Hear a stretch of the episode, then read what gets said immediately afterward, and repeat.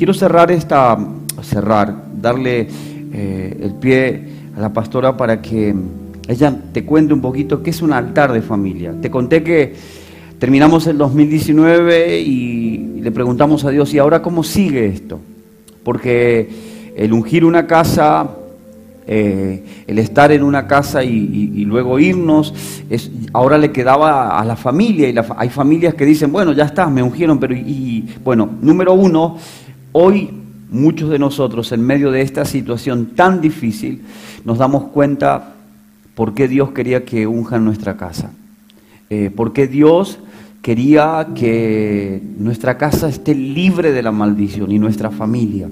Y oramos en esta tarde para que todas las casas de San Juan sean libres. No estoy diciendo eh, otra cosa. Oramos para que, así miren, aquí tenemos 18 páginas de gente que trabaja en salud, seguridad, eh, mantenimiento, farmacia, que le hemos pedido a toda la gente que conocemos que nos pasen su nombre para terminar orando. Nosotros creemos que ese, esa, ese poder de Dios que estaba ahí cuando ungíamos la casa va a salvar a San Juan, va a llevarse toda plaga, va a quitar del medio nuestro toda maldición en el nombre de Jesús. Pero hoy te tenemos que hablar como familia. Entonces cuando le dijimos al Señor, ¿cómo se sigue? En uno de los días de enero, eh, yo escuché a Dios decirme, quiero que te levantes y hagas algo que te lo vengo pidiendo hace rato. Y me levanté, reuní a mi esposa, a mis hijos, debajo de un árbol, nos sentamos con un mate y les dije, primero quiero pedirles perdón, porque yo soy el papá, no el jefe, yo soy el papá, yo soy el sacerdote. La Biblia dice que nosotros somos los sacerdotes. Un sacerdote no manda, un sacerdote intercede. Un sacerdote lleva las peticiones delante del Señor. Un sacerdote baja la palabra de Dios. Yo no sé si soy bueno en todo, pero yo quiero ser un buen sacerdote de mi casa. Entonces nos, entonces nos sentamos y les dije, tenemos que hacer algo que el Señor nos está pidiendo. Escucha esto, qué serio que es. Escucha qué serio que es. Nos han enseñado a trabajar para traer sustento. Hoy trabajamos los dos. Nosotros trabajamos los dos hace 23 años, hace 22 años. Eh, hoy en tu familia deben trabajar todos para que la casa haya alimento. Pero como un papá uno aprende de que tiene que salir, ganar la vida, ganarse la vida, traer sustento a sus hijos, mandarlos a la escuela. Nos han enseñado a vestirlos. Muchos de nosotros hoy le compramos a nuestros hijos las adidas que nuestros papás no nos podían comprar los llevamos a comer a restaurantes que nuestros papás no nos podían llevar. Yo siempre cuento que yo estudiaba folclore en un, en un lugar público de, Chaco y cuando salía de ahí pasaba por un restaurante donde la gente que tenía plata comía y dejaba los maníos, las papitas y yo me los robaba. Yo sentía que estaba haciendo eh, un delito mayor que por el cual iba a recibir y me robaba las, y salía corriendo, corriendo y me los comía en el camino a mi casa. Hoy nosotros muchos podemos salir y trabajar y comprarle a nuestros hijos un sándwich, una pizza rica y, le damos gracias a Dios. Pero nos hemos olvidado que es la vida dentro de casa. Y el coronavirus nos hizo acordar.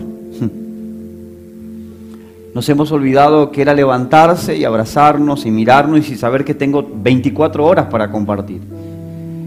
Nos hemos olvidado quizás de hablar con nuestros hijos, de sentarnos, de mirar una película, de reírnos, de que nuestros hijos vean nuestras debilidades, porque nosotros a veces hemos cometido el enorme error de salir y llorar con gente equivocada, de contarles secretos a gente que no se los iba a guardar y se iba, iba a perder la confianza en nosotros. Estoy hablando de esos secretos de estoy cansado, pero no le quiero decir nada a mi esposa, a mis hijos, para que ellos eh, siento una... Eh, ¿Cuántas mujeres en este tiempo le han dicho a amigas, me duele el cuerpo, me siento mal y esa amistad nunca tuvo un recurso y la familia tiene siempre recursos porque Dios es Dios de familia. Entonces, hemos hecho todo bien, entre comillas, no lo voy a juzgar. pero hemos hecho algo mal, nos hemos olvidado de Dios. Y nos hemos olvidado de darle a Dios un lugar importante en nuestra casa. Y no le estoy hablando a los evangélicos, le estoy hablando a toda familia. nos hemos olvidado de hacerle un lugar a Dios, no donde yo le pueda prender una vela. De hecho, recién nos han hecho apagar estas velas porque dice que parecemos de una secta. Eh, ¿Cuál es el lugar de Dios en tu casa? Un gordo de barba blanca, así arriba del techo, que cada tanto escucha mi oración o es alguien amoroso que viene. Y yo esa, esa tarde me di cuenta, esa mañana, perdón, me di cuenta de que hice algo mal y soy pastor. Me olvidé de edificar un altar para Dios. Un lugar donde Él descienda y llene nuestra casa. Yo no sé si ustedes probaron alguna vez cambiar el ambiente horrible de discusión por la paz de Dios. Pastor, no sé cómo se hace, cuál es la fórmula, dejar que Dios descienda. Aprender a, a decirle a Dios, este es el primer lugar. Y ese día le dije, vamos a hacer algo que entiendo que Dios nos está pidiendo. Eh, mis hijos se criaron, Felipe tiene 20 años y Paz 21 años y, y, Paz tiene 14 años y los dos se criaron con su mamá orando y leyendo la Biblia. Y yo que soy pastor, pasaba por la pieza y los miraba y decía, bueno, qué linda mamá, cómo los cría, qué bien. Pero jamás me uní yo a esa oración. Yo jamás entré y dije, Señor, que tu presencia, porque yo tenía muchas cosas que hacer, había muchas cosas que yo tenía que pensar. Me olvidé que como familia necesitábamos darle a Dios el primer lugar. Y el primer lugar no es religión, el primer lugar es relación. Y las relaciones están rotas como los altares están rotos. ¿Qué es un altar? ¿Qué es un altar? Esa es la pregunta. ¿Por qué Dios nos habló de edificar un altar? ¿Qué es un altar? Eh, en el tiempo que le preguntábamos a Dios cómo seguir, esa fue la respuesta de Dios ante esa pregunta del pastor y mía. Eh, buscábamos y anhelábamos la guía de Dios. Y esto que está contando el pastor es lo que vino. Es lo que vino al corazón, es lo que Dios nos, ha inspirado. Recién el pastor decía, nos hemos olvidado de Dios. El fin de semana hablábamos de eso. Eh, andamos alocados, preocupados, afanados, turbados, como Marta. y es necesario elegir lo que eligió María. Es lo que Dios nos habló el fin de semana. Elegir la mejor parte que es darle a Dios el lugar de Dios. No, no la religión, sino la relación con Dios. Cambiar la ausencia por la presencia.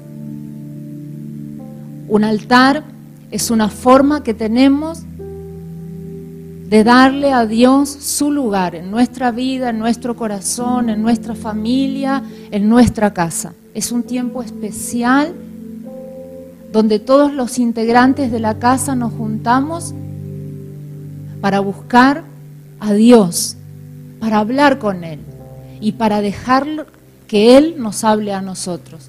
Eso es relación.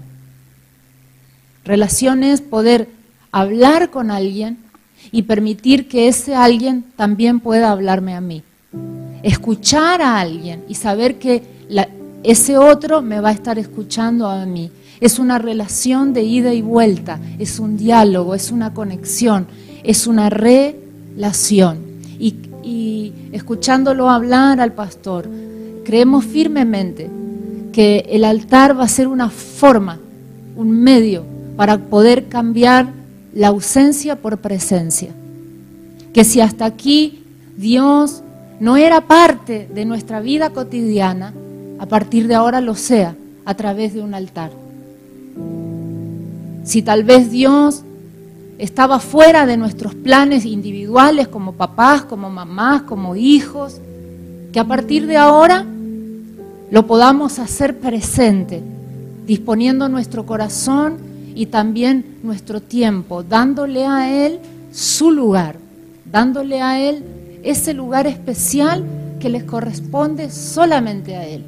El altar es ese tiempo que vamos a pasar con Dios como familia. Eso Dios lo quiere hacer de manera personal, con cada uno de nosotros. Ese día de enero, donde Él escuchó hablar a Dios, lo hizo en su intimidad. Dios le habló a Él. Entonces Él, en obediencia a Dios, llamó a nuestros hijos, me llamó a mí, y empezamos a orar ese día. Y algo empezó a suceder. Empezamos a conversar con Dios juntos como familia. Él oraba como papá, como sacerdote de la casa, como nuestra autoridad, nuestra cobertura. Él oraba como esposo, oraba como papá. Yo oré como mamá, como esposa. Nuestros hijos oraron. Y qué cosa más linda es escuchar orar a, nuestros hijos. Perdón, eh, ¿cómo llevar a la práctica esto que la pastora dice de nuestro lugar de encuentro? Porque a los, que, a los que de alguna manera oran o dicen yo rezo, yo le pido a Dios, yo me imagino a veces nosotros, porque uno lo ha hecho, diciéndole a Dios, eh, Señor, cuida mi vida y decirle a ella que... Y decirle a mis hijos que me comprendan, Dios. esas son oraciones estériles porque Dios no va a andar así como, eh, dice que te diga que me dijo que le diga. Eh, no. Dios, yo me imagino a Dios diciendo, ¿y cuándo se van a juntar? y yo me imagino matrimonios que se estaban ahí y, Señor, ponele amor. Y yo me imagino a Dios diciendo, ¿y si Ese es el lugar de encuentro. Señor, mis hijos son rebeldes. Y yo me imagino, por eso yo les pedí perdón y, de verdad que me hace llorar pensar en esto. Hoy tenemos nuestro hijo en Buenos Aires, eh, en un ratito lo van a ver aquí a través de las pantallas. Quiero verlo a los ojos y decirle, te bendigo, te amo, te... te ah, esas cosas que hacemos los padres y que después nos excusamos, decimos, no, mi hijo me salió. ¿Cuánto tiempo ellos quisieron estar con nosotros, no en un altar? Pero el altar es muy significativo porque en tiempos en que vivimos, si no nos salva Dios, no nos salva nadie. Creo que, bueno, todo esto que nos está sucediendo tiene propósitos más altos de los que nosotros nos imaginamos. Tenemos 24 horas para ponernos de acuerdo y provocar ese encuentro.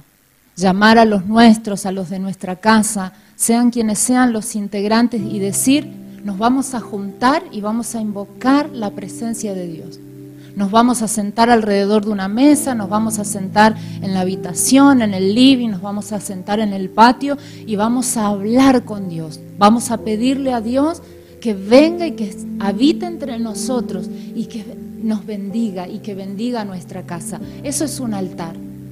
Eso es un altar, un lugar de encuentro. Y si usted tiene ahí para anotar, anótelo. El altar es un, un lugar de encuentro. Escuche lo que dice la Biblia. Si dos de ustedes en la tierra se ponen de acuerdo para pedir algo, pueden orar por eso. Y mi Padre que está en el cielo lo va a hacer. Lo va a hacer. Si se ponen de acuerdo para pedir algo, pueden orar por eso, como diciendo, háganlo. Si tienen algo para pedirme, pídanmelo. Hay un Padre en el cielo que nos está escuchando ese lugar de encuentro. Es Dios quien lo está deseando. Dios es el primero que está deseando que nosotros como familia nos pongamos de acuerdo y oremos. Y hablemos con Él, nos relacionemos con Él, le demos a Él el lugar que le corresponde. sean quienes sean los integrantes de la familia, mamá, aunque tus hijos sean pequeños, hablales, agarrales de las manos, orales, léele alguna historia de la Biblia como si fuera un cuento, cantale una canción, porque créeme que ellos entienden, créeme que a veces hasta el espíritu de los niños es mucho más receptivo que el nuestro, el de los grandes. Hacelo, papá, hacelo. Vos que estás solo con tus hijos, bendecí a tus hijos. Que te escuchen orar para que ellos con tu ejemplo también hablen con Dios. Esto va a generar algo impresionante en las familias. Acordate, número uno, el altar es un lugar de encuentro. Número dos, es lo que queremos compartir con ustedes. El altar también es un lugar de entrega. En el Antiguo Testamento, en una parte de la Biblia dice, en varias partes del Antiguo Testamento, habla de altares que se hacían para Dios. Y, en esos altares se llevaban ofrendas, se llevaban sacrificios, generalmente eran animales. Hoy ya no es necesario que traigamos un animal al altar, porque tampoco existe un lugar físico para el altar. Por eso el pastor te decía recién que no es que la paz solamente está en los templos. La paz tiene que estar en nuestro corazón. El altar, hoy por hoy, es el lugar donde nosotros nos pongamos para invocarlo. Sea el living de tu casa, el comedor, como decíamos recién. Es ese lugar para tener un encuentro con Dios. Pero al altar hay que traer ofrendas, hay que traer un sacrificio. Al altar hay que traer algo para darle a Dios. Y el Dios que tenemos es un Dios tan amoroso que no solo recibe lo bueno de nosotros, también está esperando que nosotros le podamos traer al altar esas cosas no tan buenas que tenemos, esas cosas que no nos hacen bien ni a nosotros ni, ni, al resto de la familia. Es tan bueno que nos acepta también esas cosas. Y está muy interesado de que esas cosas también sean partes de nuestras ofrendas, de traer eso al altar, esas cosas que no podemos resolver, esas cosas que están acá adentro que nos roban la paz, esas cosas que a veces pensamos que nos vuelven locos, que nos llevan a, a pelear todo el tiempo, a discutir, a no tenernos paciencia, esas cosas que de repente nos sacan como, como a Marta, nos sacan los hijos, nos sacan las esposas, nos sacan los maridos, esas cosas traerlas al altar y ofrecerlas como un sacrificio. Ese, a veces nos gana el orgullo, todos queremos tener la razón. Y muchas de, nuestras discusiones y peleas tienen que ver con eso. Quiero ganar yo la discusión, quiero tener yo la, la razón. El altar es un lugar de entrega, es un lugar de ofrendas, es un lugar de sacrificios. El altar es el tiempo donde todos los miembros de la familia tenemos la oportunidad de traer eso a Dios. Eso que me cuesta, eso que no me deja dormir, eso que me hace eh, estar con mal carácter, con mal humor. El lugar es ese, eh, el altar, perdón, es ese lugar de entrega.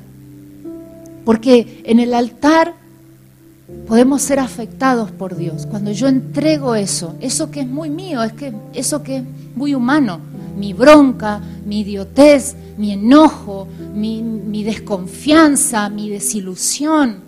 Cuando yo traigo eso al altar de Dios, que no es ni más ni menos mi corazón rendido y mi voluntad rendida, empezamos, empezamos a ser afectados por Dios.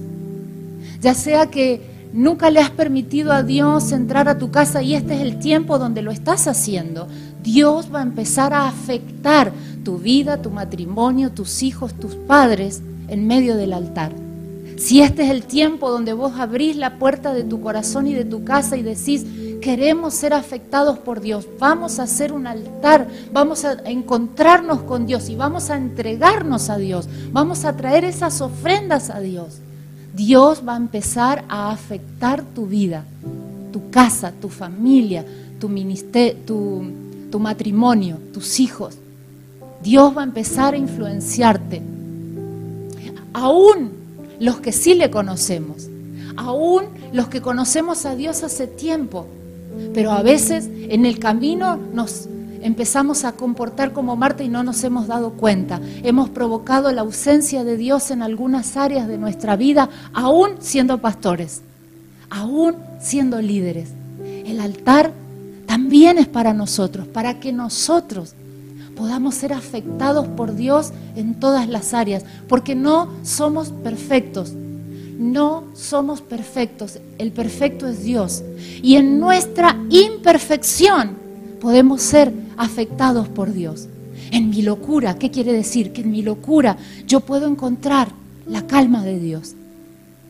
Que en mi enojo y en mi bronca, tengas el título que tenga, podemos encontrar el amor de Dios.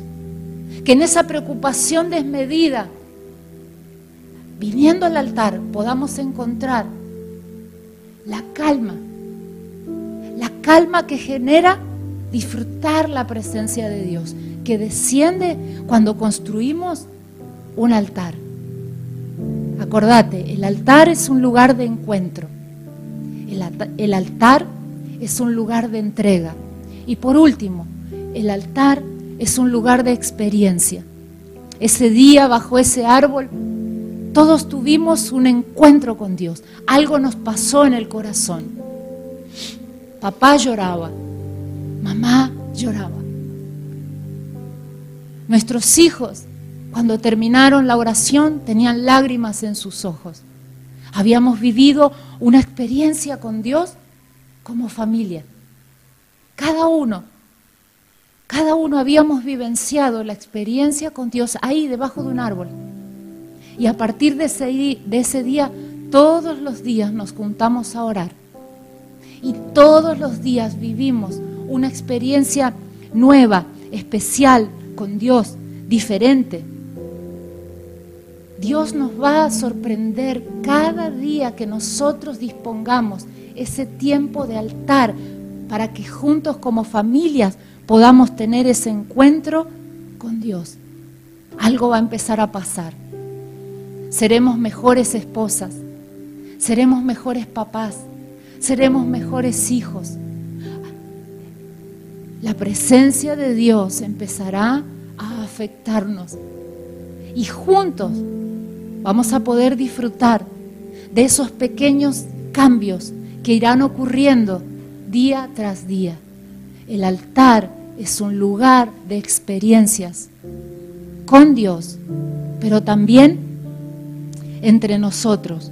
Para cerrar este tiempo, te leo un pedacito de la Biblia, del libro de Éxodo que recién hablaba el pastor, que habla sobre el altar y dice, me harás un altar y sacrificarás sobre él tus holocaustos, holocaustos, tus ofrendas de paz. Dejen sobre ese altar las ofrendas para el perdón del pecado del pueblo. Cada vez que nos reunamos en el altar como familia, nuestros pecados serán perdonados. Segundo, las ofrendas que demuestren tu deseo de estar en paz conmigo. Trae al altar las ofrendas que demuestren tu deseo de estar en paz conmigo. Y que también traigas a ese altar las ofrendas que demuestres, demuestren que tu deseo es estar en paz también con los demás. Me sorprendió esta palabra. Nunca lo había leído de esta manera. Trae al altar, escucha la invitación de Dios. Trae al altar las ofrendas que demuestren que querés estar en paz conmigo, dice Dios. Y también trae al altar las ofrendas que demuestren que querés estar en paz con los demás. Esto está escrito en la Biblia. ¿Cuáles son esas ofrendas? Esto que hablaba el pastor recién. Poder traer al, al altar el corazón y la voluntad rendida y decir, no, no damos más, te necesitamos, no podemos seguir adelante sin vos, no queremos seguir adelante sin vos. Te traigo todo lo que está enfermando mi corazón, mi matrimonio, mis hijos. Te traigo mis debilidades, te traigo mis limitaciones. Traigo como una ofrenda al altar todo eso que no me sale bien, porque quiero, queremos que nos empiece a salir bien. El altar es un lugar de experiencias. Es ahí donde juntos como familias vamos a vivenciar esas experiencias. Vamos a empezar a dejar de lado los enojos y vamos a estar en paz. Vamos a empezar a recuperar, a recuperar la paciencia que nos hemos perdido. Y vamos a empezar a tolerarnos un poquito más. Y qué buen terreno que es la cuarentena para que empecemos a practicar todo eso, a vivenciar todo eso, a experimentar todo eso. Porque cuando pase la cuarentena, habremos estado entrenados para vivir una vida diferente. La misma casa, siendo la misma familia, pero diferentes. Pensaba que cuando no hay cuarentena no se nota. Cuando estamos enojados, cada uno se va a su pieza. Si tenés varias piezas. Y si no te vas al baño. O te pones los auriculares para que nadie te hable. No importa si sos papá o hijo o mamá. Te vas a algún lugar de la casa. No querés hablar con el otro. No tenés ganas, no querés ir a comer. Pero en la cuarentena se nota mucho. Porque no tenés dónde escapar. Porque no podés disimular. Hay gente que dice, como decían algunos de nuestros abuelos, yo soy así, ¿qué me importa? Me moriré así. Nosotros fuimos engendrados por Dios para dar vida. Y vida no es solamente dejar embarazada a mi esposa para que ella tenga hijos. Vida es mucho más. La vida tiene que ver con esto de que nuestros hijos crezcan en ambientes donde se integren, donde tengan experiencias, las mismas experiencias. Nuestros hijos saben cocinar lo que nosotros cocinamos, saben hablar lo que nosotros hablamos y repiten lo que nosotros decimos. Ojalá este tiempo nuestros hijos hagan lo que nosotros hacemos. Un día ya no tendrás la fuerza y tus hijos serán hombres y mujeres que tendrán familia y repetirán todo lo que han visto de ustedes y de nosotros. Al que le gustaba el fútbol, tus hijos jugarán al fútbol. Lo veo, lo vemos. Padres que les gusta extremadamente el fútbol, sus hijos juegan al fútbol. Padres que les gusta extremadamente el cine, sus hijos son cinéfilos. Los que les gusta leer, sus hijos les gusta leer. Porque nuestros hijos repiten conductas. Y las conductas hay que establecerlas para bendición, no para maldición. Porque una cosa es que yo tenga 50, 40 o los, años que tengan y no me importe la vida. Y otra cosa es que no me importe cómo le vaya a mi hijo. Ojalá te salgas de la pieza donde estás con cara de enojado. Pero no es la cuarentena la que te tiene enojado, es el corazón. Ojalá te integres, tengas una experiencia, seas hombre, no macho, hombre, y pongas a tu familia y les pidas perdón y les digas, no sé orar, pero vamos a pedirle a Dios que venga. Saben, me dio mucha vergüenza la primera vez que tuve que hacer un altar. Porque era como que, como el pastor nunca supo hacer un altar, como el doctor nunca le curó a su hijo una herida, no lo sé. Estoy aprendiendo, pienso vivir unos años más. Quiero dejarle a mis hijos una conducta de fe, de esperanza, la conducta de Dios. Ayer hice una oración que me salió del alma y me largué a llorar. Le dije a Jesús, yo no sé cómo habrá sido tu casa, pero te pido que traigas aquí la misma esencia que había en Galilea, en esa casa del carpintero. No me importa que la gente se olvide del pastor Alberto o de la pastora Mati. Me interesa que mis hijos y mis nietos crezcan con Dios en sus casas. Estoy aprendiendo a hacerlo, no es fácil, es como la dieta, es un día a día es como la gimnasia, es un día a día. Eh, te va a costar un bochón, pero tenés que hacerlo. Para eso estamos, para animarte, porque Dios nos dio la cuarentena no para maldecirnos, sino para acercarse a nosotros.